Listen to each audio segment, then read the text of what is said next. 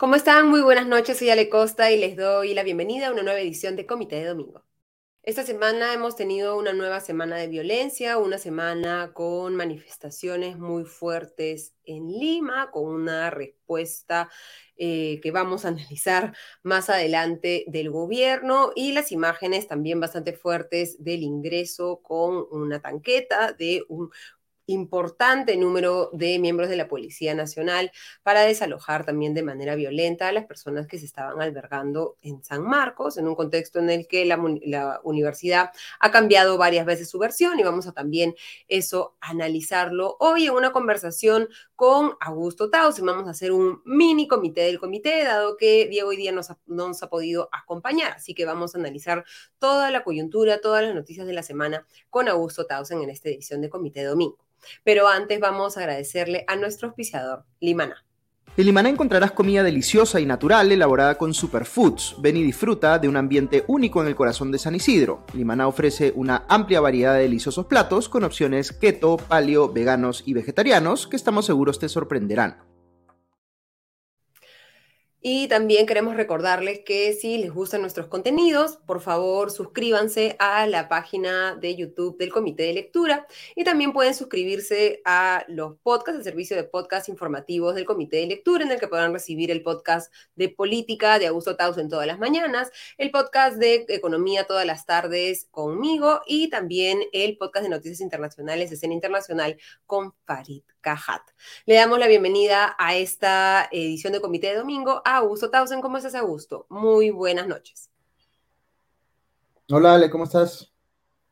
Hablábamos el domingo pasado de esta necesidad del gobierno de Dina Boluarte de ganarse la legitimidad, digamos, en un contexto en el que ha habido una transición democrática por lo menos accidentada juzgando lo que ha sucedido esta semana, los mensajes que se han dado desde el Ejecutivo, los, remores bastante fuertes respecto incluso a intentos de renuncia por parte de Dina Boluarte y al parecer, de acuerdo con, con la República, evitados por el primer Alberto Tálola, dirías que este domingo estamos en una posición de mayor legitimidad de Dina Boluarte que el del domingo pasado, ¿cómo ha cambiado todos los sucesos de esta semana la posición de, del gobierno?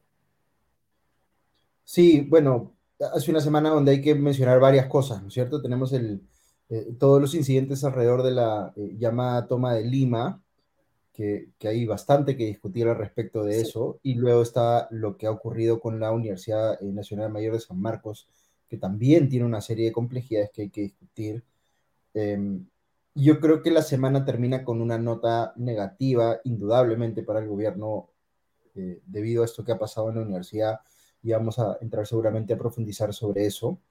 Em, respecto de la, de la marcha en Lima, em, yo creo que la evaluación que uno pueda tener de eso depende de cuáles eran sus previsiones respecto de lo que creía uno que iba a pasar. ¿no? Y yo tenía previsiones em, eh, en el sentido que la situación iba a ser más, eh, eh, digamos, con mayor saldo que lamentar, tenía esa preocupación, ¿no? Tenía ese Creo miedo. Que todo, sí. y, dentro de todo, digamos, la sorpresa para mí luego de ese día de protesta fue que no ocurrió lo que temíamos mucho que iba, que iba a ocurrir y eso le dio en cierta medida eh, una, eh, digamos, una suerte de respiro de no en el sentido que había logrado superar ese día sin ese tipo de saldo, ¿no? Eh, igual el día termina de manera, eh, eh, digamos, cuestionable porque sale el gobierno en su conferencia de prensa con Dina Boluarte, con el primer ministro Taro y con, varios miembros del gabinete, en un tono quizá innecesariamente triunfalista, por un lado, y por otro lado, retroalimentando una vez más esta narrativa de que el Perú está bajo asedio de grupos terroristas y golpistas y tal. Eh, de alguna manera desconociendo o restándole importancia a las personas que se manifestaron ese día y que no tienen nada que ver, digamos, con estas otras agendas. Em, yo, yo, yo lo que pienso un poco sobre este tema es, a un gobierno como el de Dina Boluarte, sobre todo un gobierno que ha sido elegido o una persona que ha sido elegida por eh, eh, los electores que hoy se están manifestando críticamente, ¿no es cierto? Porque quienes hoy critican a Dina Boluarte son parte de la base electoral que votó por Pedro Castillo, ¿no es cierto? Ese 25% duro, además, también que se quedó con Pedro Castillo, incluso frente a las denuncias de corrupción y etcétera, ¿no? Correcto. Entonces, digamos que para un gobierno de Dina Boluarte no solamente es necesario hacer la diferenciación entre eh, las personas que protestan legítimamente, que tienen pedidos indudablemente políticos y que Dina Boluarte más creo que ha hecho mal en despreciar porque son pedidos políticos, el que sean políticos no tiene nada de malo, digamos, este, eh, podrían haber otro tipo de pedidos también, más económicos, sociales, pero no está mal per se, digamos que los pedidos sean políticos en naturaleza. Eh, y lo que, lo que yo creo es que ella no solamente debería, eh, o el gobierno no solamente debería estar en condiciones de separar a quienes tienen pedidos quieren protestar de manera principalmente pacífica, ¿no es cierto? De quienes sí tienen agendas violentistas o están cometiendo actos de vandalismo, etcétera, ¿no es cierto? Eh, no solamente basta con que haya la capacidad para diferenciar entre uno y otro grupo, sino además creo que un gobierno como el de Dina Boluarte tiene que mostrar empatía, eh, conexión, interés en quienes están protestando pacíficamente. No se trata solamente de aceptar que están ahí, sino que tiene que tener alguna forma de gestionar eh, políticamente la situación de cara a ese grupo, ¿no? Y buscar activamente este diálogo de que tanto habla, ¿no? Porque los invitamos al diálogo, pero al mismo tiempo les decimos que quiénes lo financian, que por qué están abandonando a su familia y, no generando ingresos, ¿no? Este, digamos, eh, hay un doble discurso ahí fuerte, ¿no? Sí, Una contradicción. son comentarios bien, son comentarios bien desafortunados, porque claro, uno puede estar en desacuerdo con las motivaciones o con lo que se está pidiendo en una protesta. Yo he dicho varias veces en eh, el podcast que estoy en desacuerdo con la gran mayoría de pedidos específicos que están detrás de esta protesta, este, pero no por eso uno va a decir que o dar a entender indirectamente, digamos, que los protestantes son vagos o que son eh, eh, malos padres o cosas por el estilo, que es de alguna manera lo que se puede leer de estos comentarios que ha hecho eh, Dina Boluarte. Yo hubiese esperado en lo personal que ella esa noche, ¿no? después de la eh, jornada de la llamada toma de Lima, saliera a decir, por un lado, este, eh, a reconocer que el día no tuvo un saldo trágico, que creo que era importante que sí está bien que lo hayan reconocido, y no me parece mal, algunas personas le pareció mal, pero en ese momento no me parecía mal que destacaran hasta cierto punto cómo se había conducido la policía, eh, al menos por lo que habíamos visto, aunque sin duda habían habido, eh, se habían visto también eh, incidentes o excesos en, la gestión policial de ese día, pero yo hubiese esperado que ella hubiese tenido un mensaje más empático hacia quienes estaban protestando en Lima, al menos que hubiese algún tipo de reconocimiento, ¿no? De acknowledgement, de, entiendo que estás aquí, entiendo por qué estás protestando y, ten por seguro que mi gobierno va a hacer algo para darte satisfacción frente a lo que estás sintiendo o lo que te parece que se está haciendo que no es, no es correcto. Pero nada de eso hubo, digamos, no hubo ningún tipo de reconocimiento hacia, hacia ese sector de la protesta, sino eh, eh, un interés muy claro de poner el reflector sobre lo que yo sí creo que existe, que es elementos minoritarios, pero finalmente relevantes dentro de la protesta que tienen otras intenciones, que buscan otras cosas este, eh, y que requieren otro tipo de gestión por parte del Estado, ¿no? Y regresando un poco a ese jueves, el de la toma de Lima, ¿no? Efectivamente, desde la mañana se mostraban los 10.000 efectivos policiales que estaban repartidos en la ciudad para enfrentar posibles eh, eh, escenas de violencia en esta manifestación, que no se sabía cuán eh, mayoritaria iba a ser, cuán masiva iba a ser. Se ha visto una estrategia por parte de la policía, y lo contaban las mismas personas que participaban en las manifestaciones, de separar a los grupos, ¿no? Tenemos muy pocas imágenes de, digamos, la masa completa de los manifestantes juntos en un solo sitio, sino que claramente hemos visto una estrategia de separar, que es una forma también de reducir los, los niveles de violencia. Hemos visto, como tú bien dices, una jornada de eh, violencia sin el saldo de ningún muerto, ¿no? Pero eh, el discurso de Dina Boluarte esa noche era, empezó felicitando la labor de la Policía Nacional del Perú, pero había habido ese mismo día una muerte en Puno, en Carabay, en Puno, Sonia Aguilar Quispe, de 35 años, en Macusani, Había habido otro herido de bala ese mismo día que falleció el día siguiente, Salomón Valenzuela Chuba, de 30 años también en Macusani, en, en, en Carabaya, en Puno.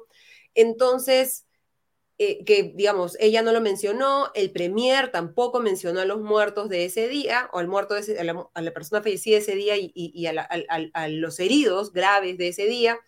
Y recién fueron algunos de los otros ministros los que emitieron su, su pésame a los, a los familiares, ¿no? Pero digamos, desde la presidencia y de la presidencia del Consejo de Ministros era que había sido una jornada exitosa, pero creo que no se puede denominar una jornada exitosa a nivel nacional, digamos, de repente en, específicamente en la capital, si es que vemos como signo de éxito de una protesta tan solo el, el, hecho de que no hayan habido fallecidos, ¿no?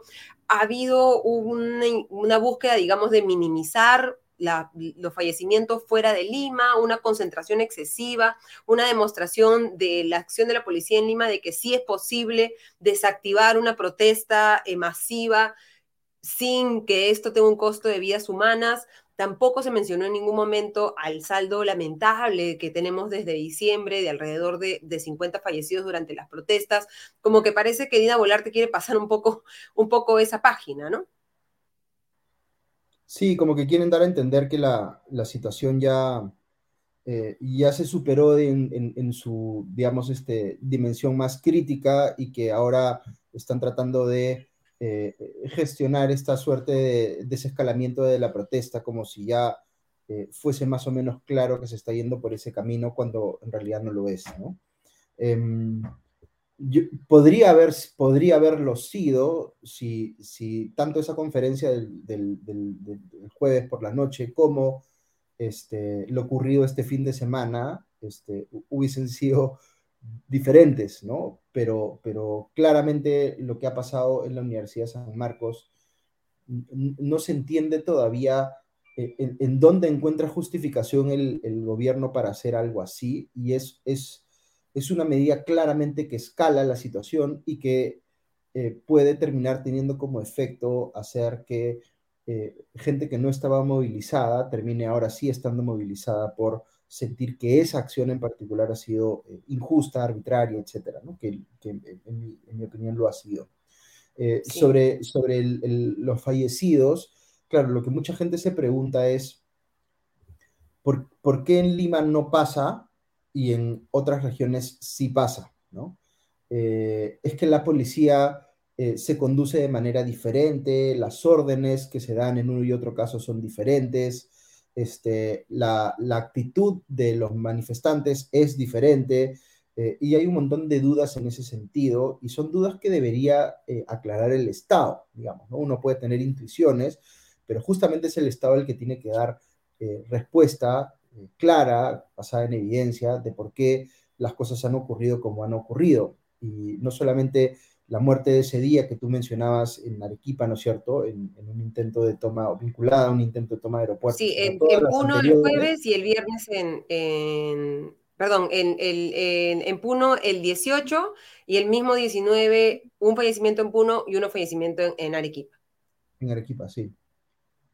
Eh, todavía, digamos, habiendo pasado eh, tantos días desde Ayacucho al inicio, luego Juliaca y luego los fallecimientos de la semana pasada, todavía no hay explicaciones claras de qué fue lo que pasó, si se dio una orden, eh, eh, eh, alguien en algún nivel de la cadena de comando, digamos, dio una orden eh, que iba, era contraria a, a, los deseos, digamos, de la presidenta Boluarte, que supuestamente había asegurado que había eh, dado, eh, digamos, un mandato claro de no disparar, eh, eh, o si ella misma, eh, eh, digamos, este, dio una indicación en ese sentido, o alguien en el, gabinete, o si se utilizaron armas de manera eh, violatoria de los protocolos, en fin, alguna explicación tiene que haber a por qué las cosas se dieron. De repente la explicación es este, eh, simplemente, digamos, este, no hubo ninguna voluntad de parte del gobierno, de parte de las Fuerzas Armadas o policiales de hacer respetar esos protocolos y se cometieron excesos que no tienen ninguna justificación válida. Ese parece ser hasta el momento, digamos, la explicación, porque si hubiese una explicación más contundente, contundente que eso uno esperaría que ya hubiese sido este, eh, dada, ¿no es cierto? Que ya fuese conocida por todos. Y más bien el gobierno lo que ha hecho únicamente es decir, eh, invitamos a que la fiscalía continúe sus investigaciones y eso por supuesto tiene que ocurrir, pero eso no exime, digamos, al gobierno de explicar en detalle directamente por qué actuó como actuó. Entonces, hasta el momento no hay una explicación sobre eso, ¿no? Y, para mucha gente, digamos, eh, los niveles de eh, eh, arbitrariedad a los que se están llegando en la gestión de la protesta, en la, digamos, indisposición o, la negativa del gobierno a explicar estas cosas, ya llegan a tales niveles que pueden sustentar, digamos, la renuncia de Dina Boluarte. Por eso, de un momento a otro, políticamente ha sido bien claro el cambio de ya no es un pedido de cierre del Congreso el que está dominando la discusión, sino es un pedido específico de Dina Boluarte eh, para que renuncie. Eh, y luego, ahora último, y esto más conectado con el tema de la eh, intervención en la Universidad de San Marcos, el pedido de Asamblea Constituyente. ¿no? Que es, que es el, pedido, digamos, que, que, preocupa en más sentido, ¿no? Yo quería aclarar nada más, cuando te comentaba, que estamos viendo en pantalla las declaraciones de Dina Boluarte el jueves, ¿no? Que se dice, la situación está controlada, mientras al mismo tiempo veíamos, lo que estábamos viendo en noticias, ¿no? Veíamos la, el discurso y las imágenes del incendio en el centro de Lima, ¿no? Eh, que era un poco contradictorio, digamos, la, la, afirmación de que la situación estaba controlada y el, e, e, se estaba quemando una, una casona en el centro.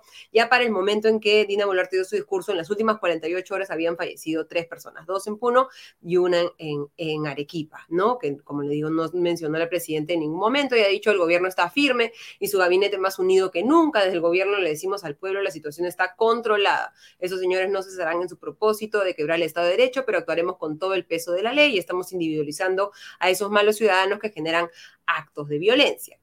Se dice el jueves por la noche que se están individualizando a malos ciudadanos que generan actos de violencia, pero luego vemos el sábado, ¿no? El ingreso con una tanqueta de centenares de miembros de la policía para detener a casi 200 personas, de las cuales 100 han sido liberadas ya porque claramente no hay algún otro motivo, digamos, para mantenerlas detenidas, ¿no? Como leemos esto en un contexto en que nos están diciendo que se va a a separar, digamos, esta paja del trigo y que se va a los que están cometiendo eh, eh, eh, delitos, se, van, se les va a, criminalizar.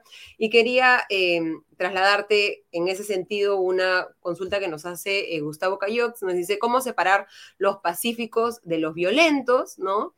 Con quién se puede dialogar y respecto a lo que tú también mencionabas, ¿no? Ese sector quiere que se vayan y no piden nada que el Estado pueda darles, salvo renunciar, ¿no? O sea, que estamos, digamos, entrampados en ese punto en el que el gobierno quiere sobrevivir y los que protestan no quieren que el gobierno sobreviva y no estamos pensando, digamos, en el pasado mañana, ¿no? ¿Qué, hacemos como país si es que finalmente alguien cede a estas exigencias? Sí, yo, yo, creo que son dos preguntas separadas, ¿no? La, eh, está la pregunta de cómo diferenciamos a, al, al, que protesta pacíficamente del, del violentista o el comete actos vandálicos. Eso es lo que debería uno poder esperar que haga la policía eh, conjuntamente con la fiscalía, ¿no? Por ejemplo, una de las cosas que llama la atención de lo de San Marcos es la eh, ausencia de presencia fiscal, ¿no? Y, y, y si la situación está como está, uno esperaría que, por decirlo de alguna manera, el gobierno peque por exceso eh, por exceso de dar garantías, digamos, ¿no? Este, pues si va a ser una intervención de algún tipo, que claramente pudo eh, o no tendría por qué haber sido tan aparatosa como la que se hizo eh, en, San Marcos, ni mucho menos. A menos que lo que se quiera es dar una señal de fuerza, ¿no? O sea, un aquí estoy yo, yo no me voy a mover, a esto te estás enfrentando y estas son las capacidades que yo tengo y a esto estoy dispuesto y ni siquiera tengo eh, o me siento obligado a este, pedir a la fiscalía que participe para que dé garantías eh, de que las cosas se están manejando bien, ¿no? Entonces... Ni a la Defensoría del Pueblo tampoco, ¿no? Que era lo que comentaba en este tercer comunicado de la Universidad Mayor de San Marcos. Vamos a revisar uno por uno los comunicados, pero en el tercero, ¿no? Eh, señalaba que únicamente se le había solicitado la liberación de las puertas tomadas y que se ha dado este ingreso al campus universitario sin presencia de la Defensoría del Pueblo, sin presencia del em, representante del Ministerio Público y en evidente uso de la fuerza, ¿no? Lo que ha calificado la universidad de abuso de autoridad hacia nuestros estudiantes intervenidos arbitrariamente. Sí, o sea, sigo sintiendo que hay algunos, eh, digamos, no sé si es un cambio de criterio a mitad de camino, ¿no es cierto? Porque el, comunicado parece como, como tratar de lavarse las manos un poco, ¿no es cierto? Este, eh, eh, con, las autoridades de la universidad pidiendo antes, primero una cosa y luego diciendo que lo que terminaron dándole ante su pedido fue algo bastante diferente este, a lo que ellos habían pedido. Este, pero no, no, se, no se entiende, digamos, bajo qué óptica pudo haber entendido el gobierno que hacer un operativo de esta naturaleza y detener a más de 200 personas, ¿no es cierto? Este, iba a generar un resultado positivo, tanto desde una perspectiva de estrategia policial, digamos, de, asegurar el orden, como desde una perspectiva de estrategia política, ¿no? No, no se entiende qué pudo haber ganado el gobierno. La única explicación podría ser la que tú das, que es simplemente se quiso hacer esto como eh, una suerte de manifestación de fuerza, pero, pero, pero estas, eh, digamos, eh, la única, no, no, se encuentra, digamos, cómo podría pensar el gobierno que va a sostenerse solamente a punta de estas manifestaciones de fuerza, cuando muy probablemente lo que terminen haciendo es hacer mucho más intenso, digamos, eh, eh, eh, el sentimiento contrario, digamos, a la sostenibilidad de Dina Boluarte en la presidencia y hacer que más gente se involucre en la protesta. Entonces, realmente no, no se entiende por qué, digamos, se les ocurre hacer una cosa así y no han dado todavía tampoco ninguna, ningún sustento y esto además se junta con imágenes que son muy difíciles de digerir, comentarios que hacen los mismos policías que son capturados en video, ¿no es cierto? La gente enmarrocada, eh, en fin, es de verdad que ha sido bien, bien duro tener que eh, eh, ver todas las imágenes vinculadas a este operativo en la Universidad de San Marcos, ¿no? Pero no solo es duro, bueno, eh, ver las imágenes, sino también ver las reacciones, ¿no? Porque decías que es difícil entender cuáles son las motivaciones, pero cuando uno ve las reacciones de personas vinculadas, por ejemplo, al Partido Fuerza Popular, a Fernando Rospigliosi, Rosángela Barbarán, la congresista, o sea, miembros del partido Ernesto Bustamante, y, muchos representantes, digamos, de, un sector de la, de la, de la derecha, más bien se ha saludado, festejado, ¿no? diciendo que por fin, ¿no? Se toma una acción por parte del gobierno, ¿no? Y que se está, este, se está sacando, ¿no? A estos, eh, nuevamente, el, discurso es, es de, de, terruqueo. Eh, de, la, de la Universidad Mayor de San Marcos y que se han demorado mucho incluso, ¿no? En hacer lo que eso lo han debido hacer antes, pero claramente hay un público hambriento de este tipo de, muestras, ¿no? Que están respaldando incluso más a Dina Boluarte y creo que lo que se está viendo es una, una, incluso mayor polarización entre este lado que es el de el Estado tiene que ser fuerte, tiene que imponerse a la fuerza, y el otro lado en el que es más bien Dina Boluarte tiene que renunciar, eh, esto es insostenible y aquí se, aquí se acabó, ¿no? Y no se ve, digamos, en, en esos dos puntos que cada vez están más alejados el uno del otro, posibilidades de que podamos llegar en algún momento a algún acuerdo al medio, ¿no? Para retomar el, funcionamiento del país, ¿no? Sí, ahí va la, la segunda diferencia que planteaba eh, Gustavo, que es este, eh, con quién se puede dialogar, ¿no? Y claro, las, las personas que ya asumieron que Dina Boluarte y su gobierno se pasaron de la raya, digamos, eh, eh, por la represión que se ha visto y que por tanto ya, ya no son un actor con el cual se pueda dialogar y la única, eh, digamos, este, salida posible ahora es su renuncia y más bien dialogar con quienes vengan después. claramente quienes están en esa posición, digamos, por más esfuerzo que se haga, difícilmente van a tratar de abrir una línea de comunicación con este gobierno. ¿no? Tendría que haber un cambio de actitud muy significativo y, de repente ni siquiera sí, ¿no? Luego, no hay tampoco eh, líderes visibles detrás de la protesta con quien sea obvio que se puede, eh, digamos, canalizar un proceso de diálogo, ¿no? Por eso lo más eh, cercano a eso que uno escucha en las conversaciones o en los comentarios que se ven en la prensa o en los artículos de opinión, digamos, es a los gobernadores regionales que acaban de ser elegidos y quizá porque acaban de ser elegidos eh, tengan un poco más de capital político que, eh, otras personas, otros actores políticos que ya están más bien, han venido perdiéndolo, digamos, en el tiempo, ¿no? Pero aún así, tampoco es que los gobernadores regionales tengan un capital político enorme, ¿no? Este, algunos de ellos también tienen posiciones contrarias al diálogo, como, eh, digamos, el gobernador regional de Puno. Este, entonces, tampoco es tan fácil ir por ese camino, ¿no? Y, todo esto es el resultado de, un proceso de despolitización muy fuerte que ha tenido en el país, que cuando justamente tú necesitas políticos que sean los que intermedien en, la, en, la, en una situación conflictiva como la que tenemos ahora, y logren, digamos, por sus capacidades, por su oficio, digamos, por su manejo de la situación, reducir o desescalar el conflicto y hacer que la gente se pueda poner de acuerdo. No tenemos esos actores políticos hoy, ¿no? Y también es verdad que las partes tienen eh, posiciones eh, muy maximalistas, ¿no? Eh, por ejemplo, entiendo que para muchas personas lo que estamos viviendo hoy se asemeje lo, más que hayan visto en los últimos tiempos a un escenario para impulsar una asamblea constituyente. Pero el escenario de asamblea constituyente no es tampoco un escenario de consenso en el país. Sin duda es una preferencia muy intensa de un lado del electorado, eso no se puede negar.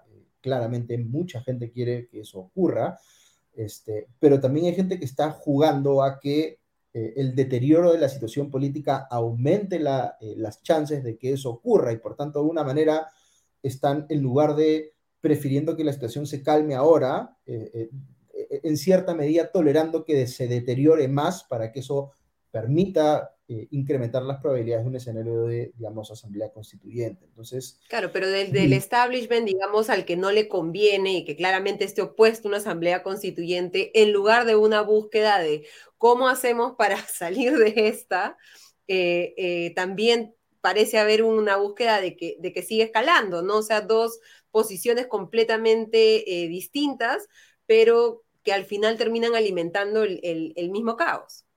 Lo que pasa es que tienes, e, esta es mi interpretación, y no quiero generalizar tampoco, ¿ya? Pero eh, tienes a mucha gente que siente que su posición está sometida a extorsión por quienes percibe que están del otro lado, ¿no es cierto?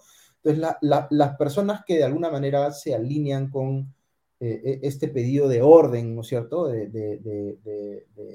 eh, enfrentemos la protesta a punta de represión para que eh, la gente deje de protestar, ¿no es cierto?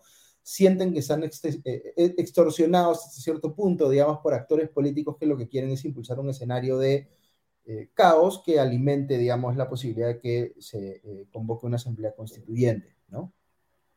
Y quienes están del otro lado sienten que están siendo no sé si extorsionados, pero privados de representación política porque votaron por un tipo de gobierno con un perfil ideológico determinado, este, y finalmente ese gobierno cae, quizá, no quizá, definitivamente por sus propios errores, eh, por cometer delitos, digamos, en este caso por eh, eh, intentar, afortunadamente de manera fallida, cometer un golpe de Estado, pero lo que termina pasando es un traspaso de poder hacia quienes están del otro lado del espectro político y ahora esas personas eh, desde la visión de este segundo grupo, controlan a la presidenta Dina Boluarte y están haciendo lo que quieren. Entonces, e, es bien difícil generar un diálogo cuando, cuando quienes están en esas dos posiciones ya asumieron que están en una situación en la cual se están aprovechando indebidamente de ellas, ¿no? Y lo, lo que termina, digamos, perdiéndose aquí es esta discusión más honesta intelectualmente de tratar de entender, ¿no es cierto?, de dónde parte la posición del otro y si tiene algo de validez o no, ¿no?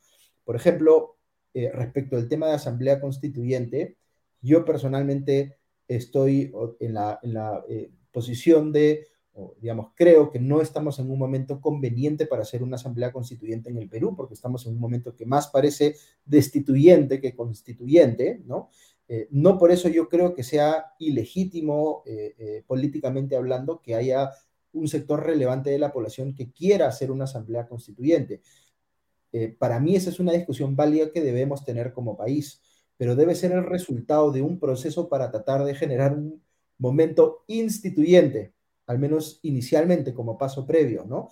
Si ahora mucha gente está en la posición de decir, que se vayan todos. Yo tengo mis críticas a este eh, sentimiento de que se vayan todos porque normalmente no piensan qué pasa después del que se vayan todos, ¿no es cierto? Porque alguien va a tener que reemplazar. Y si no tenemos a nadie mejor que los actuales, este, ese que se vaya todos este, no nos va a llevar a buen puerto, ¿no? Pero finalmente, si es que el deseo de la ciudadanía es que hayan nuevas elecciones para limpiar este escenario, digamos, este, eh, absolutamente extraño que nos ha tocado vivir, eh, eh, digamos, eso debería permitir que con un nuevo Congreso elegido se pueda tener una discusión sobre cambios a la Constitución, ¿no? es más, los partidos políticos podrían hacer campaña electoral precisamente sobre la base de si están de acuerdo o en desacuerdo con que haya un cambio total de la Constitución o una convocatoria de asamblea constituyente pero eso permite, digamos, que se reconstituya, eh, digamos, la representación política con miras a tener esa discusión, ¿no? Ahorita eh, lo que se está planteando es, eh, superemos la situación con una asamblea constituyente con la fe ingenua, en mi criterio, de que ese Congreso constituyente o esa asamblea constituyente que se va a elegir va a generar esta representatividad que la gente necesita, ¿no? Va a ser mejor que el Congreso que tenemos ahora, que la gente quiere que se vaya a patadas. Y no hay ninguna certeza, no hay casi, digamos, yo no encuentro evidencia para que alguien pueda tener hoy confianza en que esa Asamblea Constituyente va a ser mejor que lo que tenemos ahora, salvo que alguna persona piense que eh, la forma de elegir a esos constituyentes sea distinta a la actual. Y eso nos abre otra discusión, porque ahí cuando, por ejemplo, Pedro Castillo planteó en su momento eh, convocar a una asamblea constituyente, o Perú Libre planteó convocar a una asamblea constituyente, buscaron introducir criterios que uno podría decir eh, son distintos o, hasta cuestionables desde un punto de vista eh, de, de, ciertos principios democráticos como un ciudadano, un voto, ¿no es cierto? Porque planteaban generar, digamos, ciertas cuotas eh, eh, eh, desde una lógica más corporativista, ¿no? Le doy una cuota a, este sector de la población o una cuota a este otro, y no es una elección general donde la gente vota a sus representantes, sino que estas reglas sobreponderan a determinados grupos. Claro, eso podría tener, detrás podría tener una lógica muy clara de ciertas personas que creen que ciertos grupos pueden estar subrepresentados en la política peruana y muchos indudablemente lo están, pero una discusión sobre cómo implementar criterios de esa naturaleza también puede ser capturada políticamente por quienes quieren hacer una asamblea constituyente a su imagen y semejanza. Entonces, es una discusión bien compleja, ¿no? Y em, yo creo que en democracia, primero uno tiene que eh, partir por reconocer que hay gente que va a pensar distinto que uno y eso no los hace menos ciudadanos o que tengan derechos reducidos, mucho menos, ¿no es cierto? Aquí, creo que es algo que hay que repetir todo el tiempo, ¿no? Este, sí, porque lamentablemente... lamentablemente lo que estamos viendo es el reflejo de que mucha gente no lo crea así, ¿no? Sí, y, y, y, está bien que hablemos sobre esto porque el Perú es uno de los países, creo que el segundo después de Haití, que menos valoración tiene sobre la democracia, ¿no? Pero también es uno de los países donde los valores o las convicciones democráticas están por los suelos, ¿no? La gente cree eh, estar participando en la discusión desde una suerte de posición de superioridad moral porque se cree democrático versus lo que siente que está del otro lado. Y muchas de las discusiones políticas que tenemos en el Perú son entre actores antidemocráticos de, de uno y otro lado que simplemente tienen discrepancias ideológicas, pero que están más cerca de lo que creen en que no tienen convicciones democráticas. ¿no? Entonces, el cómo, el eh, cómo, pero el qué está ahí. Más o menos bien parecido, ¿no? Claro, entonces, eh, digamos que la, la, base en una democracia es que entendiendo que tenemos posiciones o que vamos a tener posiciones ideológicas diferentes, al menos nos pongamos de acuerdo sobre las reglas, ¿no? Entonces, las reglas para competir en democracias honestas. Así es como se, eh, así funciona el sistema electoral, así se eligen los representantes políticos, así son las, eh, las instituciones electorales que tienen que validar esas decisiones, ¿no es cierto? Pero ¿qué pasa en el Perú?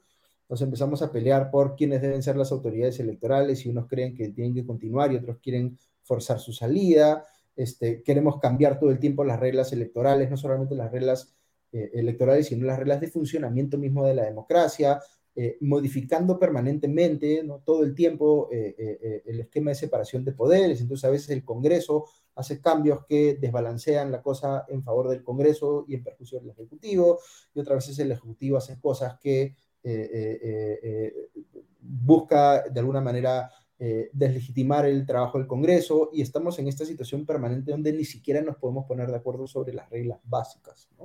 Y por eso estas discusiones sobre cambiar las reglas democráticas este, eh, eh, sin tener, eh, sin estar en una situación donde políticamente nos podemos constructivamente poner a dialogar sobre esto para llegar a consensos es bien peligroso, ¿no? Porque si, una, si un lado del espectro político tiene circunstancialmente un poquito más de poder que el otro para lograr imponer reglas que lo favorecen a él, a ese lado, lo que va a pasar es cuando el otro lado tenga un poquito más de poder, van a buscar cambiar las cosas por, el, completo y vamos a estar en esta situación donde eh, no, es, eh, no es una eh, democracia lo que estamos tratando de alimentar, sino es una suerte de guerra donde el que tiene marginalmente más poder que el otro impone todas sus condiciones. y eso, no, eso se parece más a una, a una dictadura que a una democracia, ¿no? claro, el problema es que creo que lo que representa el sentido o el, o el, pedido de una asamblea constituyente es la, el reclamo de mucha gente de decir, oye, las reglas no existen, no se han pensado pensando en mí, ¿no? No se han escrito pensando en mí. Las reglas cuando, que hemos establecido y que se supone que tenemos que todos respetar, no necesariamente incluyen beneficios para mí, ¿no? Este, hablamos de un Estado de Derecho, Estado democrático, una economía social de mercado, ¿no? Pero para mí, ¿qué? O sea, ¿qué, ¿cómo me beneficia eso si no tengo una posta funcionando? Si eh, eh, hay una protesta y, alguien muere por una herida de bala y, el gobierno pasa la página, ¿no?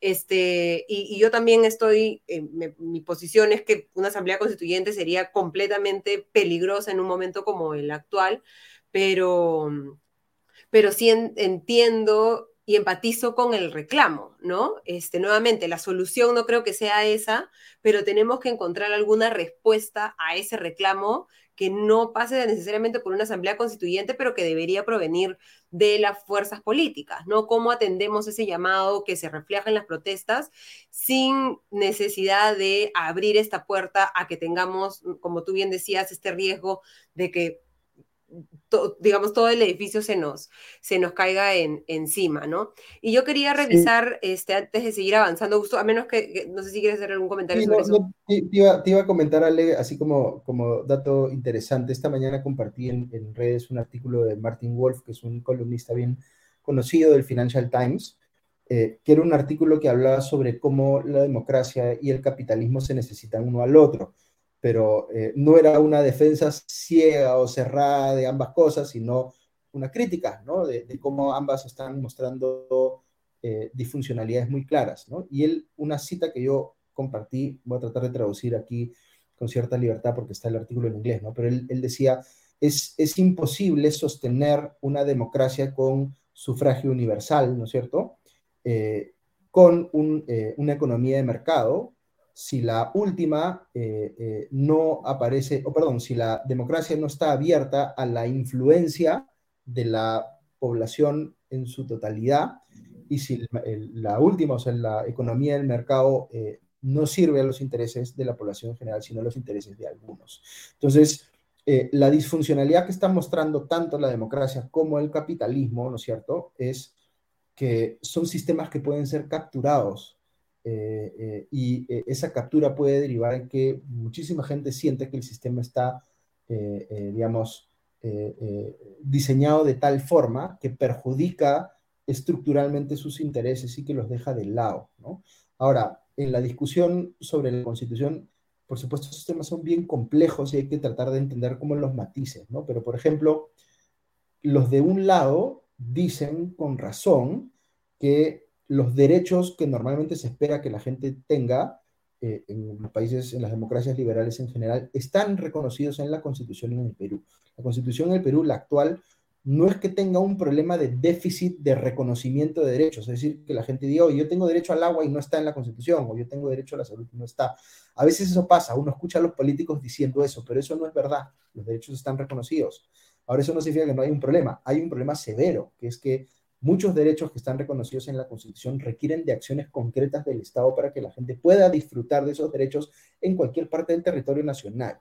Y muchísimos derechos de estos que requieren acciones del Estado, los abogados les llaman los derechos de preceptibilidad aplazada, porque hay que hacer cosas para poder garantizarlos, no se garantizan en la práctica. Y hay muchísima gente en el Perú que no tiene acceso a salud de calidad, que no tiene acceso a educación de calidad, no tiene acceso a agua de calidad. En fin, este, Eh, y eso implica que estamos en la práctica incumpliendo nuestro contrato social como sociedad, como, como país, como nación, porque hay gente que tiene acceso permanente a esos derechos y hay gente que no tiene. Y eso es un problema grave, pero es un problema principalmente de gestión del Estado, ¿no? De no poder garantizar eso cuando debiera, cuando está obligado, porque no es que la gente tenga eso a manera de privilegios, son derechos, derechos que se tienen que garantizar. Pero luego hay otras discusiones que son más de preferencias ideológicas, ¿no? Hay gente que cree, por ejemplo, que si el Estado tuviese mayor actividad empresarial, se vería beneficiada por esa actividad empresarial del Estado. Porque hay gente que cree que, por ejemplo, si el Estado provee eh, una línea aérea, entonces los pasajes aéreos serían más baratos, porque el Estado no cobraría tanto como cobraría una empresa. Y quienes están del otro lado combaten ese argumento y dicen, el Estado ya ha hecho actividad empresarial muchísimo tiempo, todavía la sigue haciendo y todavía no encuentra la manera de ser más eficiente que el sector privado y por eso el Estado cobra más porque le traslada sus ineficiencias al sector, a los consumidores. Y a veces cuando más bien cobra por debajo de lo que debería cobrar, por una cuestión más de hacer demagogia, digamos, o populismo, lo que termina siendo generando un problema financiero grande en las empresas estatales y luego ya no tienen capacidad para invertir y claro, en el corto plazo la gente se beneficia por precios más bajos, pero en el largo plazo no hacen las inversiones necesarias y esas empresas se van inclusive eh, a situaciones de insolvencia. Entonces, esas son discusiones más complejas, ¿no? Y, claro, la gente no tiene por qué entender los eh, matices o las particularidades de cada una de esas discusiones, pero sí debería poder contar con que los políticos que los representan este, van a defender sus intereses de cara a esas discusiones. Y eso es lo que no hay. Hay muchísima gente en el Perú que no tiene representación política real, porque va cada cinco años a votar a una elección, pero quien sea que termina saliendo elegido en el distrito electoral donde esas personas votan, ¿no es cierto? Luego no hace nada por beneficiar a los electores de esa comunidad. Entonces, da exactamente lo mismo por quien uno vote, porque nadie se va a preocupar en la práctica por los intereses de esos electores. Entonces, eso es un fracaso del sistema de representación política en general. ¿no? Este, eh, digamos que un ciudadano debería poder contar con que alguien realmente va a estar cuidando su espalda, ¿no? Va a estar protegiendo sus intereses. Y ese ya ni siquiera es una cosa que podamos decir que eh, es algo que se puede garantizar para, eh, digamos, para todos los electores. Sí, y, y, es, es un, o sea, vivir en el Perú es vivir constantemente sobreviviendo, unos con mayores dificultades que otros, por supuesto, ¿no? Pero creo que, que, que nuestro día a día, el tráfico, la forma en la que nos relacionamos, es porque todos estamos sobreviviendo y en el camino y en la carrera por la supervivencia, primero estoy yo, ¿no? Y, creo que en la política se da un poco, un poco esa misma sensación, ¿no? Ha sido interesante eh, eh, ver, digamos, la evolución de los comunicados de la Universidad Nacional Mayor de San Marcos, ¿no? En un contexto en el que eh, primero emitieron un comunicado, si los podemos eh, ir mostrando, en el que hablaban de este ataque de un grupo de manifestantes que estaban dentro de la ciudad universitaria y una agresión a los efectivos de seguridad de la Universidad de la Puerta 1, que se encontraban guardando el acceso al campus San Marquino, estaban con el rostro cubierto, redujeron y sustrajeron los equipos de seguridad y chaleco de todos los miembros de seguridad, golpeándolos y botándolos de la ciudad universitaria horas de la noche. Eh, lo mismo sucedió en la puerta 6 y que estos efectivos de seguridad acudieron a la comisaría de la Universidad, Unidad Vecinal número 3 a presentar su denuncia que venía siendo investigada por la Policía Nacional del Perú. Eh, luego de de eso, bueno, el presidente del Consejo de Ministros emitió un tuit diciendo que la intervención de eh, ayer, lo publicó ayer en la Universidad Nacional Mayor de San Marcos, hizo solicitud de esta casa de estudios, tal como lo informó el Ministerio del Interior en su comunicado. Seguiremos trabajando para establecer el orden en la decana de América.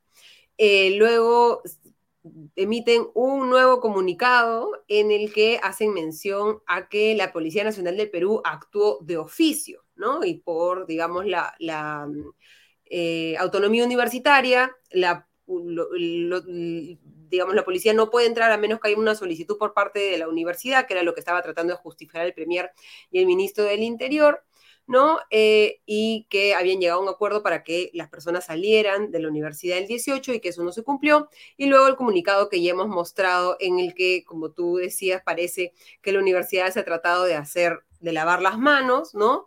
Respecto a que la denuncia solamente eh, solicitó la liberación de las puertas, pero no este ingreso y detención masiva dentro de la universidad, que además han ingresado a las residencias universitarias, personal de la DIRCOTE, y ya literalmente se, los ha, se ha llevado a todas las personas que estaban dentro de, de San Marcos, ¿no? Como analizamos un poco esta evolución de la comunicación de la universidad eh, y con y con qué nos quedamos respecto a este argumento que, todo, que mucha gente está repitiendo de que se hizo dentro de la ley, ¿no? El mensaje desde el, Ejecutivo es que todo se ha hecho dentro de la ley.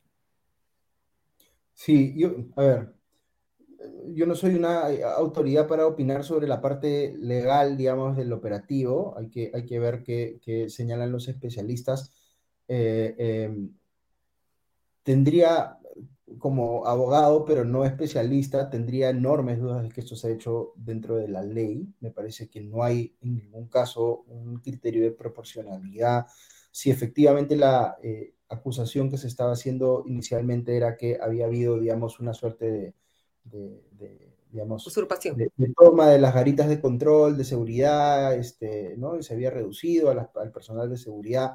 Eso no parece sustentar una reacción como la que se ha visto, digamos, ¿no? Como una, con una tanqueta ahí como la que vemos con la cantidad de, eh, eh, digamos, este, eh, miembros de la policía que han entrado, con la revisión de los espacios de residencia, digamos, de, vivienda que tiene la universidad. En fin, no, no, no, no veo por dónde podría justificarse algo así. Este, lo, que, lo que siento que está creyendo la gente que justifica, digamos, este, lo que se ha hecho en San Marcos, es que están operando bajo la idea de que San Marcos realmente es un lugar donde hay un montón de terroristas, ¿no es cierto?, eh, eh, camuflados, circulando todos los días y por supuesto tienen estas ideas eh, que no, no se, en ningún caso, digamos, digamos, reflejan en la realidad, ¿no? Y, digamos, no, no, encuentro cómo podría sustentarse una, una reacción de, de esta naturaleza Creo que las autoridades de la Universidad de San Marcos han quedado, han quedado muy mal, ahorita están tratando de lavarse la cara, pero, pero creo que esto va a generar un problema eh, interno, pero finalmente eso es hasta cierto punto secundario, digamos, ¿no? Lo principal aquí es entender por qué el gobierno ha tomado la decisión de hacer algo como lo que hizo aquí eh, y qué, qué, qué, qué, tipo de, digamos, costo político va a tener esto, qué tipo de medidas se van a implementar si es que hay algún nivel de reconocimiento de lo que se hizo aquí estuvo mal, ¿no? Bueno, a, a digamos, por la actitud hasta el momento, ese parece que es lo que el gobierno quiere evitar a toda costa, ¿no? El reconocimiento de, de cualquier error, ¿no? Se pide disculpas, pero no se reconoce porque se está pidiendo disculpas, ¿no? Se busca un poco de empatía, pero al mismo tiempo se, se, echa la culpa a sus adores y se genera una situación en la que verdaderamente preocupa porque uno piensa, no se pensaba uno el, tal vez el jueves en la noche, ya, esto esperemos que haya sido lo peor, ¿no? Y luego el sábado vienen estas imágenes y es un poco difícil pensar que la violencia vaya a desescalarse a partir de ahora, ¿no? Tú ves un escenario, ¿qué, qué, qué escenario vemos para el gobierno después de esta muestra de fuerza y al parecer esta elección de este camino de entre los varios caminos de cómo afrontar esta situación de convulsión social, el camino de la demostración de la fuerza por los números y, y, y los equipos de la, de la, Policía Nacional. Lo que pasa es que, a ver, hay, hay, hay otros detalles a considerar aquí en este tema, ¿no? Eh, uh -huh. Uno es este rumor bien fuerte que veo que ha sido recogido ya en, en la República, me parece, eh, de que la ministra, perdón, la presidenta eh, Boluarte, había renunciado, había eh, eh, discutido al interior del gabinete con su gente más cercana que iba a renunciar tras las muertes, digamos, que ya se habían registrado y que aparentemente desde la interna la convencen de no hacerlo. Entiendo que el propio primer ministro Tarola, ¿no? Entonces, con el argumento un... de que serían procesados si es que renunciaba. Sí. Eh, Esto según la República, nuevamente. Ese es un, eh, lo que sea que esté pasando ahí atrás, ¿no es cierto? Ahí, hay que tratar de entender qué es lo que está eh, ocurriendo. ¿Por qué? Porque hay mucha gente que tiene la impresión de que Dina Boluarte está capturada por otros intereses, ¿no es cierto? Que pueden ser los intereses del sector político que hoy la apoya, pero podrían ser los intereses también de quienes tienen una determinada cuota de poder en las Fuerzas Armadas y Policiales. Entonces, cuando la gente ve algo como lo que pasa en San Marcos, dice, nadie le está pidiendo permiso a Dina Boluarte para hacer estas cosas.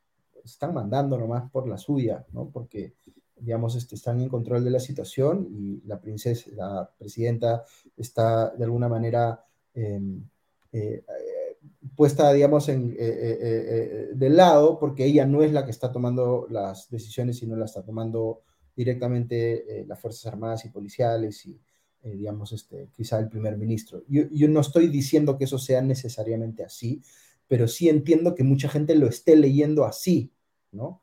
Porque una cosa es lo que ella dice y otra cosa es lo que pasa en la práctica, ¿no? Al inicio, incluso ella hablaba de que había dicho específicamente que no hubiese, que no se eh, utilizaran eh, armas de fuego o que solamente, eh, digamos, este, se tratara de evitar, digamos, este, el disparo de armas de fuego. En fin, había dado la impresión de que ella estuviese en control de la situación y que hubiese dado órdenes para que se tomaran ciertas precauciones para que no hubiesen fallecidos en, en, los enfrentamientos de la protesta, pero como que nadie le hubiese hecho caso. ¿no? Y después pasan todas estas cosas y, es como si, eh, digamos, este, eh, eh, se estuvieran manejando de manera, digamos, este, autónoma las fuerzas del orden, tomando decisiones que para ellos pueden ser razonables en una perspectiva de represión, pero que políticamente no son, digamos, sostenibles, ¿no?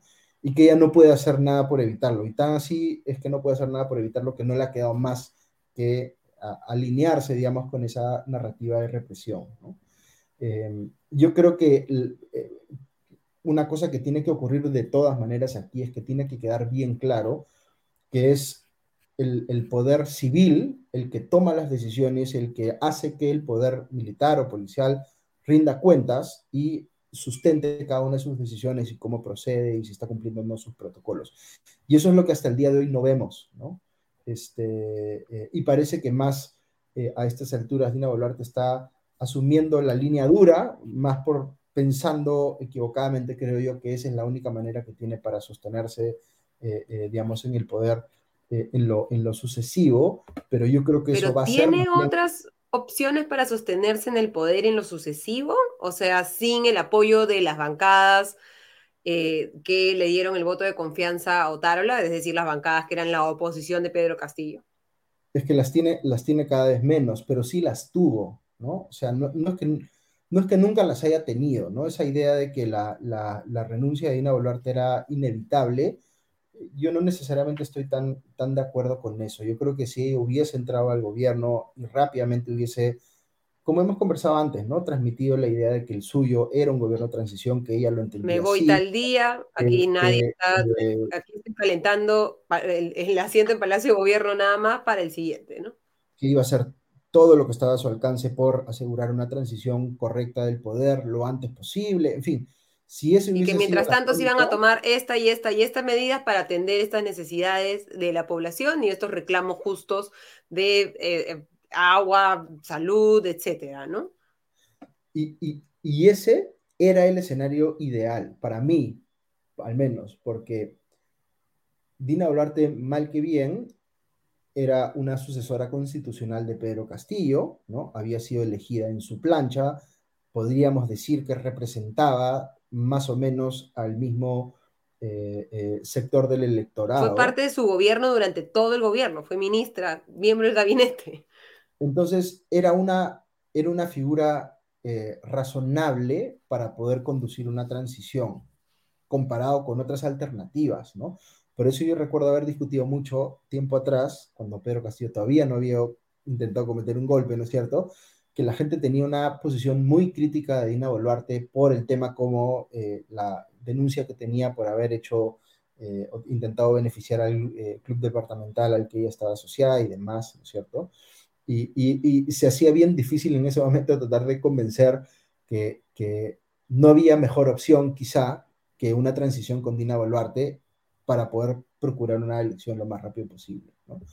Pero ella misma se encargó de eh, hacer que ese escenario se fumara con la actitud que asumió apenas entró y por no haber tenido el cuidado suficiente de eh, mantenerse a cierta distancia de lo que antes era la oposición de Pedro Castillo, porque ella solita ha generado el sustento para este, esta narrativa de que ella está capturada por lo que antes era la oposición del gobierno al gobierno de Pedro Castillo.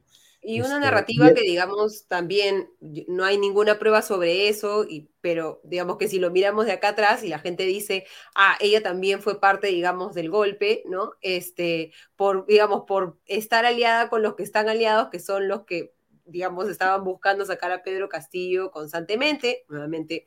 Recordemos todas las denuncias de corrupción, las dudas que han habido sobre el gobierno de Pedro Castillo, las evidencias o, los indicios que se han tenido hasta el momento de esta red, de esta organización criminal, y luego la decisión de Pedro Castillo de hacerse un autogolpe y por lo tanto sacarse a sí mismo de la presidencia, eso no queda duda, pero se alimenta, digamos, esta, esta narrativa y viendo, digamos, este giro muy fuerte que ha habido de quiénes están en los ministerios, quiénes están en los puestos de y con qué bancadas conversa y qué bancadas son su, su vía de oxígeno, ¿no?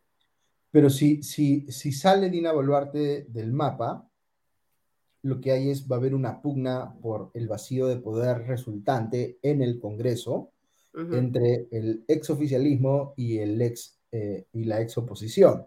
Y esa pugna va a ser muy dura y, y, quien sea que termine ganándola va, va a ser percibida por el otro lado como un resultado completamente indigerible, ¿no es cierto? Entonces, es, ese no es un camino que nos, eh, nos lleva, digamos, a un desescalamiento del conflicto, si no es desde mi perspectiva, y podría estar equivocado, pero es más o menos lo que yo intuyo que puede pasar. Creo que ese escenario nos lleva a una situación peor, de conflicto más intenso todavía. Eh, yo siento que alguna gente piensa que se puede eh, tratar de llevar la situación hacia algo más parecido a lo que ocurrió con Francisco Sagasti y que se va a encontrar una suerte de figura de consenso en el Congreso que podría asumir la presidencia. Yo no veo a nadie hoy que pueda tener eh, ese rol y que esté en la situación en la que estaba Francisco Sagasti tiempo atrás. Se me hace mucho más difícil imaginar un resultado, eh, un desenlace de ese tipo. No lo niego, ojalá pudiese, ¿no? Pero, pero pero tampoco, tampoco creo que sea políticamente eh, igual, digamos, eh, tan sostenible como fue en el caso de, Sagasti, porque los, los ánimos están mucho más caldeados, la gente está mucho más polarizada. Este, es bien difícil imaginarse que, que, eso se pueda manejar bien.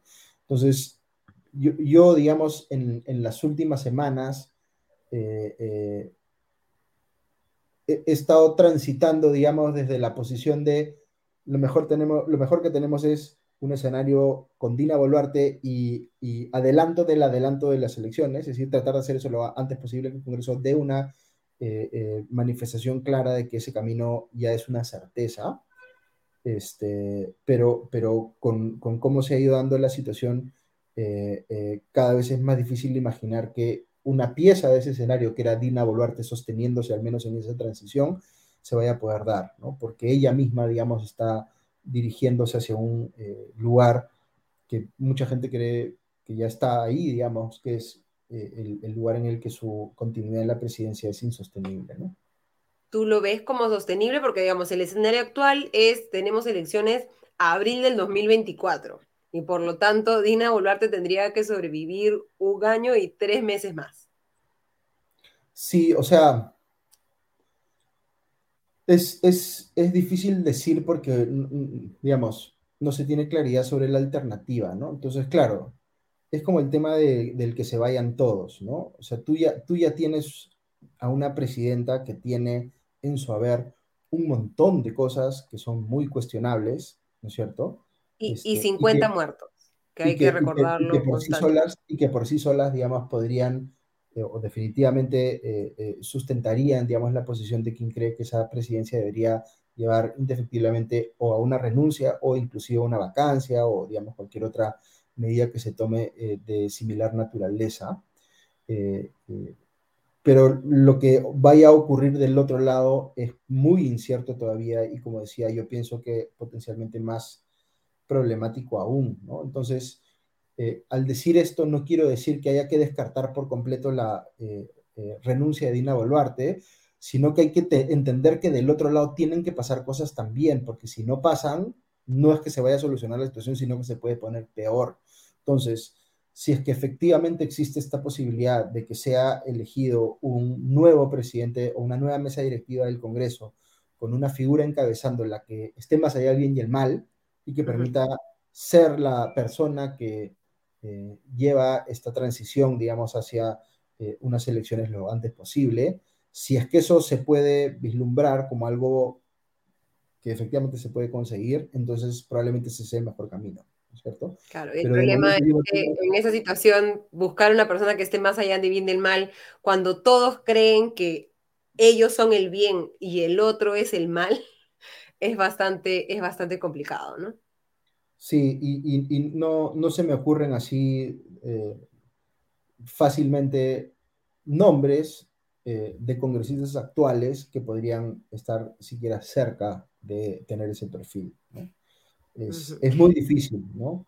Al menos en el Congreso anterior había alguien como Sagasti y luego vimos además qué pasó con Sagasti, porque Sagasti también fue una figura que polarizó mucho eh, eh, de manera bien eh, injustificada desde mi óptica, porque creo que su presidencia no, no, no fue lo cuestionable que creen que fue quienes tienen una animaversión muy intensa en contra suya, ¿no?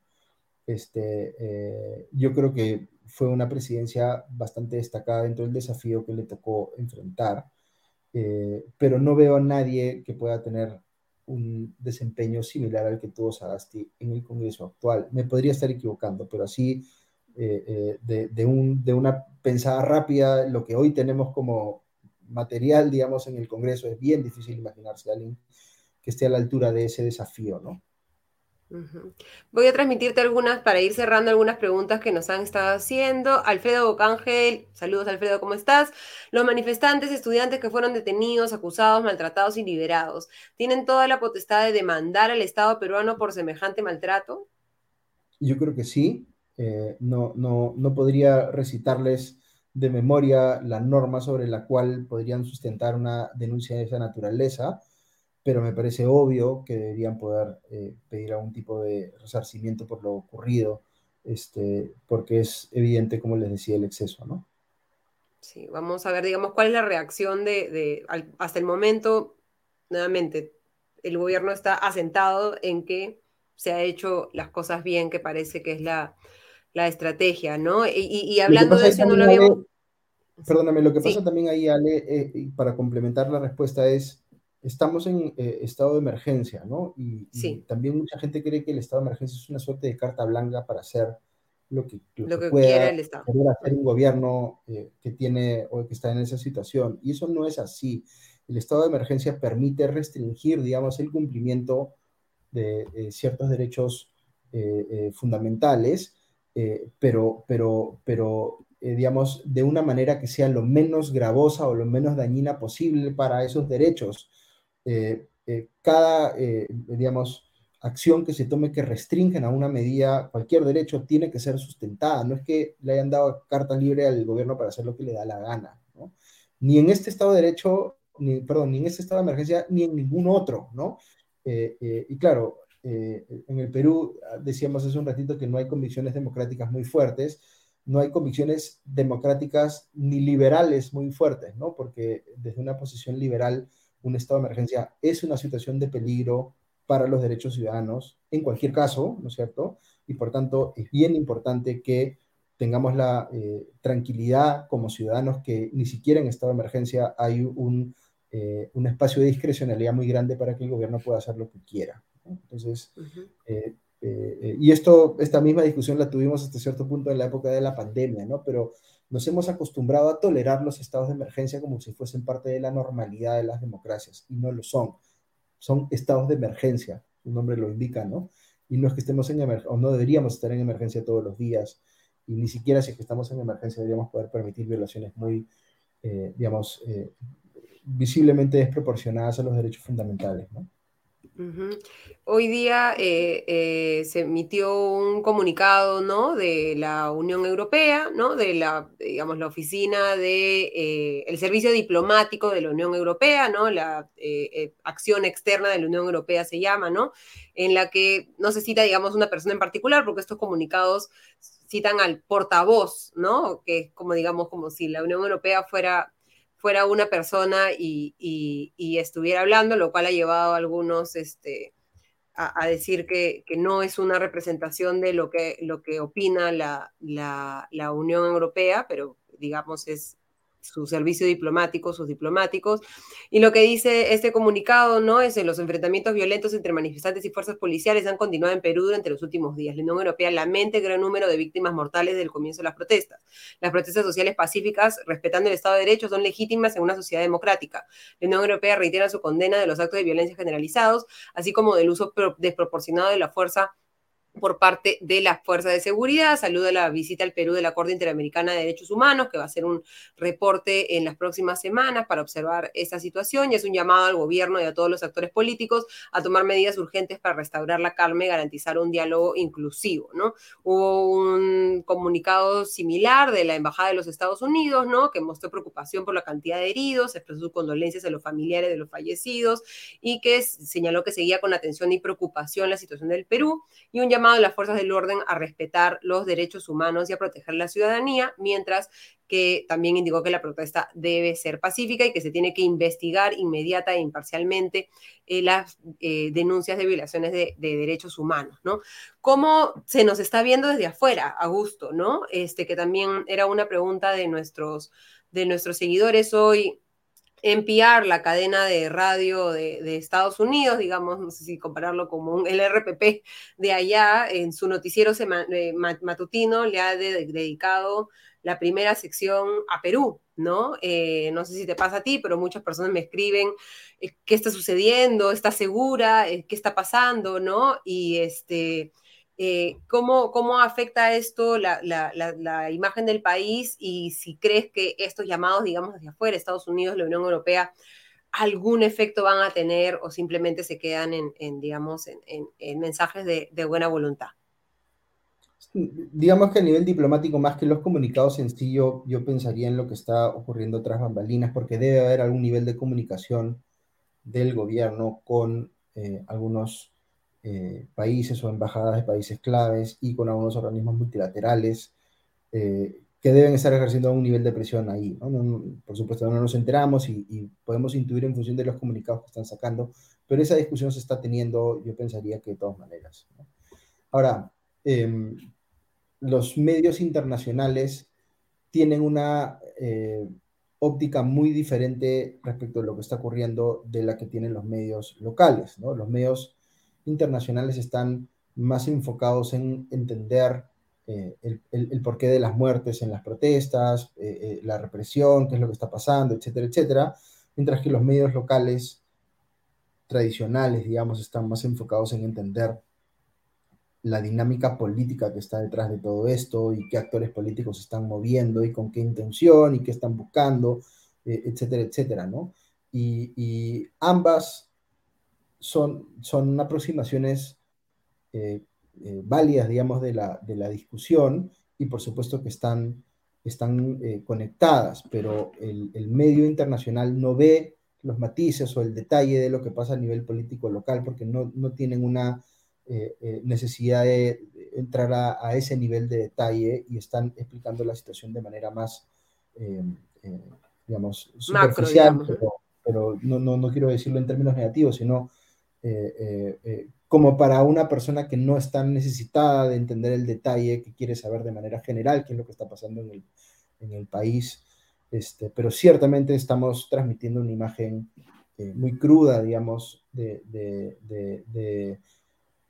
cómo hemos sido un país que mucha gente veía desde afuera como una historia de éxito económico hasta cierto punto, ¿no es cierto? Este, que, que, que se fue reduciendo porque ese éxito económico ya no era tan palpable, no ahora último, sino ya hace varios años atrás que se empezaba eh, a ver, digamos, que eh, habíamos tenido eh, habíamos visto, eh, nos habíamos visto beneficiados por un, contexto externo muy eh, favorable, habíamos hecho la tarea bien en casa en muchos sentidos, pero desde el momento en que se fue ese contexto externo favorable, lo que habíamos manejado bien a nivel local, que era principalmente la parte macroeconómica, no era suficiente, no habíamos hecho bien la tarea con otros temas como la política sectorial o microeconómica, y la política era un desastre, ¿no es cierto? Entonces ahora tenemos una economía que todavía tiene algo de fundamentos que le permiten no estar tan mal como podríamos estar, pero, la, la pero sectorialmente hablando eh, es bien difícil lo que enfrentan muchos sectores en el país, muchas industrias,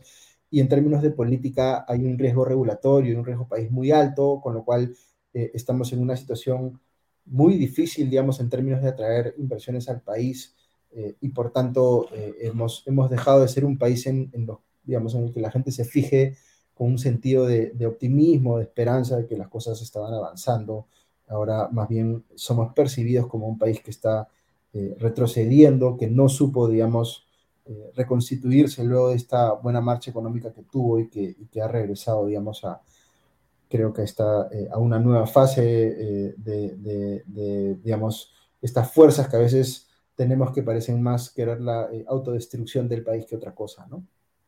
Que es lo, lo, lamentable con, digamos, toda la capacidad que, que, tenemos en el país, con todos los distintos talentos, todos los conocimientos ancestrales, toda la diversidad maravillosa, la, el empuje de los peruanos, porque como decía, somos sobrevivientes y estamos todos capacitados para sobrevivir en, en cualquier circunstancia, que es un, una ventaja también comparativa con, con, con, con otras personas y es un talento, creo, de, de los peruanos y, y, que hay que, ver, encontrar cómo hacemos que, que volvamos a ser un, país viable. ¿no? Te agradezco mucho, gusto por haberte sumado nuevamente a Comité de Domingo. Y bueno, esperemos el próximo domingo poder evaluar, eh, digamos, hablar ya no de, de, que la curva sigue cayendo, sino hablar al menos de algún, algún rebote en, en la sostenibilidad y en las perspectivas que tenemos de cómo vamos a salir de esto, ¿no?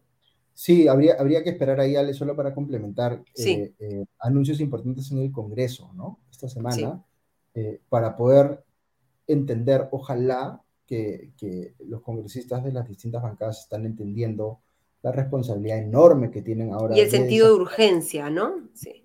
Este, porque está, o sea, mucho se discute sobre Dina Boluarte porque naturalmente hay que discutir mucho sobre el gobierno y lo que está haciendo, pero aquí el problema principal o la llave para eh, desactivar el conflicto eh, está en el Congreso, que es el adelanto de elecciones. Entonces, y es importante eh, no, el momento también, ¿no? O sea, una bomba uno la tiene que desactivar en el momento adecuado para desactivarla, ¿no? No exacto. puedes, este, ya, ya no puedes tarde, esperar, ¿no?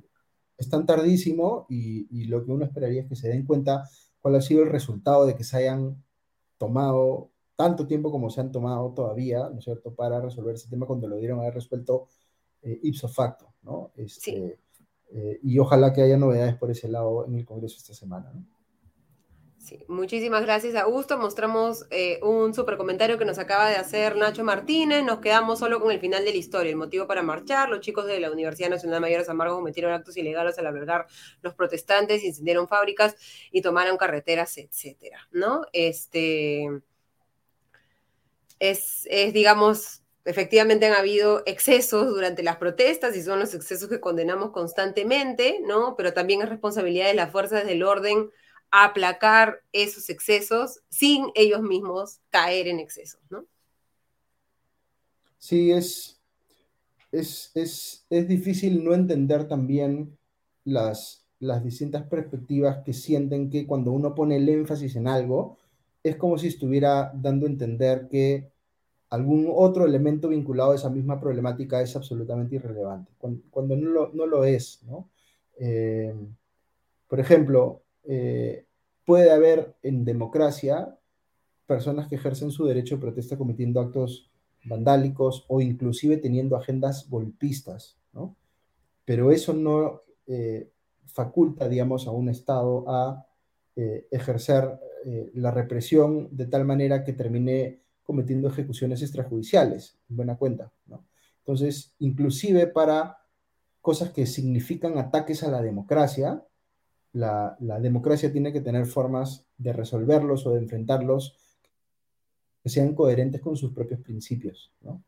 Eh, y, parte de eso es entender que la gente tiene derechos fundamentales y que hay presunción de inocencia, que eh, eh, estas cosas, digamos, tienen que manejarse con mucho cuidado, que la gente no puede, el gobierno no puede meter a todos en una misma bolsa y darlos todo por igual, que si tiene información que evidencia la participación de alguien en alguna agenda, digamos, este, delincuencial o lo que fuera, debería tomar acción respecto de esas, personas, de esas personas y no respecto a todo el mundo como si todos fueran iguales, digamos, ¿no? Y, eh, hay una diferencia enorme en democracia entre las personas con las cuales discrepo y las personas eh, con las cuales discrepo que además cometen delitos o quieren subvertir la democracia, ¿no? Las segundas eh, son las que tienen que ver eh, eh, digamos, eh, verse enfrentadas con el, el, peso de la ley, digamos, y con la acción de las cortes, pero las personas que simplemente discrepan y que yo puedo considerar que están muy equivocadas, este, no significa que por eso las vayan a meter a la cárcel sin ninguna razón aparente, que no les permitan hablar con sus abogados, etcétera, etcétera. ¿no? eso ya son formas de actuar que no son coherentes, digamos, con los principios democráticos. Sí, o sea, ante alguna actitud antidemocrática, se debe ejercer incluso más democracia, más cuidado, más, ¿no? Eh, eh, eh, más respeto a los derechos, ¿no? Este, en un contexto como este para no, digamos, seguir escalando el, problema. Muchísimas gracias, Augusto, por habernos acompañado esta noche. Ha sido Augusto en curador principal del Comité de Lectura en este mini comité del comité. Gracias, Ale. Ahí nos vemos. Les agradezco a Augusto nuevamente y les agradezco a cada uno de ustedes por habernos acompañado. Les recuerdo, si nos pueden dejar un like, se los agradezco. Eh, suscribirse a la cuenta de YouTube del Comité de Lectura y seguirnos en todas nuestras redes sociales como Comité de Lectura. Y también, si están interesados en nuestros contenidos, suscribirse a nuestro servicio de podcast. Les aseguramos que no se van a arrepentir porque el contenido es de mucha calidad, lo hacemos con mucha responsabilidad, con esta búsqueda de encontrar consensos, de dejar, eh, de dejar eh, información para que cada uno se forme sus propias opiniones, de contar las noticias, pero sin estar tratando de generar más zozobra de la necesaria y siempre mirando la realidad compleja con la complejidad necesaria para poder al menos tratar de acercarnos a entenderla y que se puedan mirar eh, también eh, otras, eh, cuáles son las salidas a situaciones tan complejas como las que estamos viviendo. Les agradezco muchísimo haberse sumado con nosotros a este nuevo comité de domingo. Conmigo será hasta el próximo domingo. Hasta entonces.